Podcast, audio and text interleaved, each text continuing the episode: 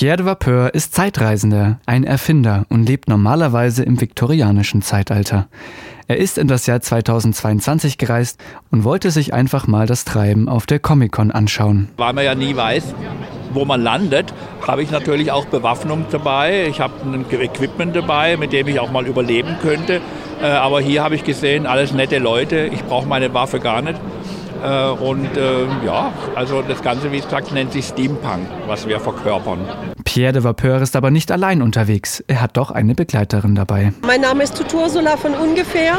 Ich bin Professorin für extravagante Sprachen an einem Mädchenpensionat, in dem vor allen Dingen Wert darauf gelegt wird, die jungen Damen mit Technik und mit Wissenschaften vertraut zu machen und sie zu ermutigen, selber als Erfinderinnen tätig zu werden. Die sehr auffällige und im Retrofuturismus gestaltete Kleidung der beiden ist an das Ende des 19. Jahrhunderts angelegt, an die sogenannte viktorianische Zeit. Damit wird die Zeit des Wirkens von Königin Victoria von 1837 bis 1901 in Großbritannien bezeichnet. Pierre und Ursula schmeißen sich in ausgetüftelte Verkleidungen und verkörpern selbst ausgedachte Persönlichkeiten. Ihre Outfits sind auch überwiegend selbst gemacht. Zu besonderen Anlässen leben sie ihre Fantasie in der Wirklichkeit. Wenn wir mit Gleichgesinnten zusammen sind, das heißt also, wenn wir mit anderen Steampunks ein Picknick machen, also wir organisieren auch Events oder wir machen eine Dampfzugfahrt oder wir treffen uns zu unserem Stammtisch, dann sind wir schon ein bisschen eher so viktorianisch. Wir haben sehr gepflegte Umgangsformen. Wir sind höflich zueinander, gnädige Frau und ach, wie nett, dass wir uns wiedersehen. Also äh, da herrscht ein anderer Umgangston. Es geht also um mehr als das Darstellen einer Rolle oder Persönlichkeit und um mehr als Verkleiden.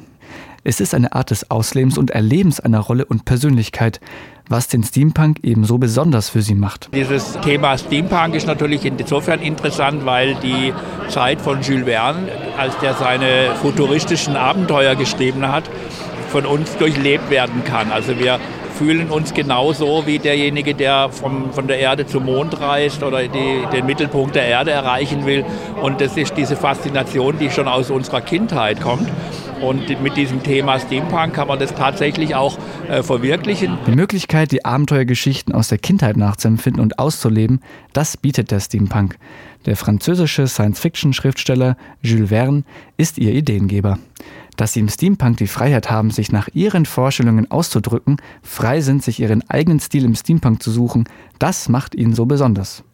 Er gehört nun mal zu ihrer Identität.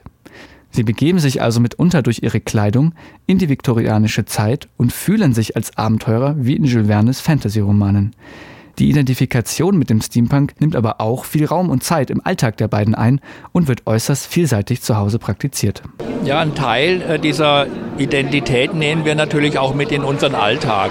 Also wir haben ja nicht nur jetzt das, was wir am Leibe tragen im Steampunk-Stil, sondern wir, wir haben vielleicht mal einen Lautsprecher umgebaut oder einen alten Uhrenkasten, wo dann Musik rauskommt. Es gibt alte Möbel, die äh, liebevoll restauriert sind. Also wir umgeben uns auch gerne mit solchen Erfindungen oder mit Umbauten eigentlich auch. Es ist auch eine Werterhaltung, wenn man irgendwas auf dem Drödel findet oder aus dem Nachlass, dann guckt man, was können wir dem noch für eine Bedeutung geben. Zu Hause wird im Steampunk-Stil gewerkelt und gebastelt.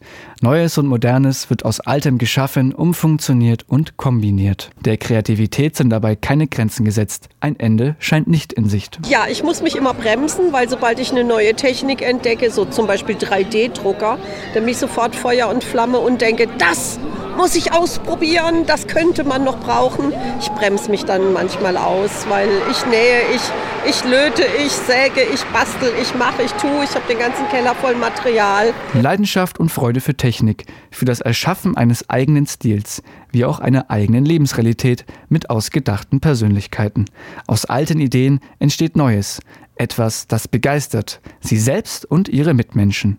Sie spielen eine Zukunft, die es nie gegeben hat und genießen, besonders auf der Comic-Con, die Aufmerksamkeit für ihre Sache.